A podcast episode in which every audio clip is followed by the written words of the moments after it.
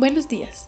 En el primer episodio vamos a hablar de qué es el trastorno de identidad disociativo, cómo se forma y qué tipos de disociación hay. En primer lugar, eh, quiero aclararles que el TID es un trastorno que se caracteriza por la existencia de dos o más identidades, también llamadas estados mentales o estados de personalidad, que son muy diferentes entre sí. Estos controlan el comportamiento de la persona de manera alternante. El individuo puede comportarse y expresarse como si fueran personas diferentes según qué estado mantenga el control.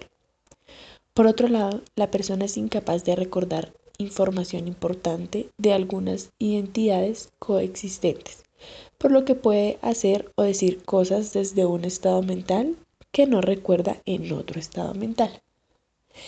Ahora vamos a hablar de cómo se forma. El trastorno de identidad disociativo forma parte de las psicopatologías de base traumática y suele iniciarse en la infancia.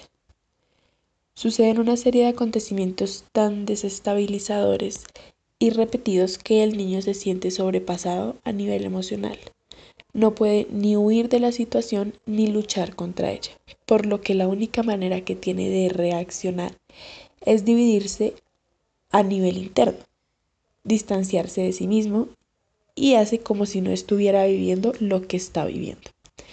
La disociación es una forma de defenderse del trauma y con el tiempo se va convirtiendo en la única manera de manejar cualquier tipo de estrés. Sin embargo, el trauma por sí solo no es un factor suficiente para desarrollar un trastorno disociativo. Algunas personas superan situaciones devastadoras sin presentar demasiados problemas.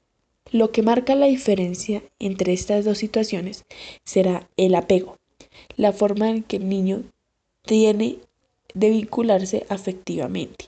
Si tiene una figura de referencia positiva, que le proporciona experiencias de apego seguras como la protección, la atención, la modulación emocional, entre otras, el niño aprende que la adversidad puede ser soportada y vencida, minimizando el riesgo de fragmentación psicológica y posibilitando un bienestar emocional futuro.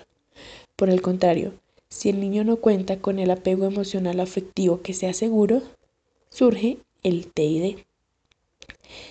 Ahora vamos a hablar de los tipos de disociación, aclarando que no todas las disociaciones son problemáticas, porque existen dos tipos. La disociación no patológica, que se dan todas las personas, así tengan TID o no lo tengan. Estos son los cambios normales en el estado de conciencia. Un ejemplo es quedarse absorto en actividades cotidianas o, por ejemplo, soñar despierto, entre otras.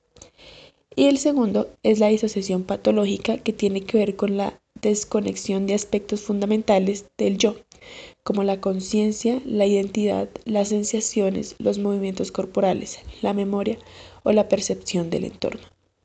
Entonces así podemos decir que hay tres grandes tipos de síntomas disociativos.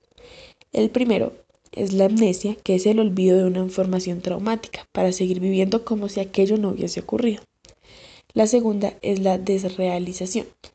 La realidad en este no se percibe en su globalidad, sino como elementos aislados, sensaciones de sentirse desconectado del entorno o despersonalización, que esta es la desconexión del propio cuerpo, la mente, los sentimientos o sensaciones.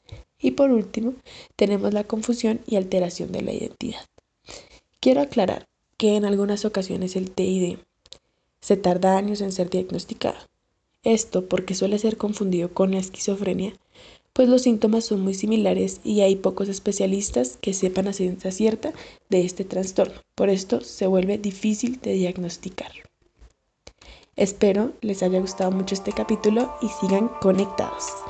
Nos vemos la próxima semana.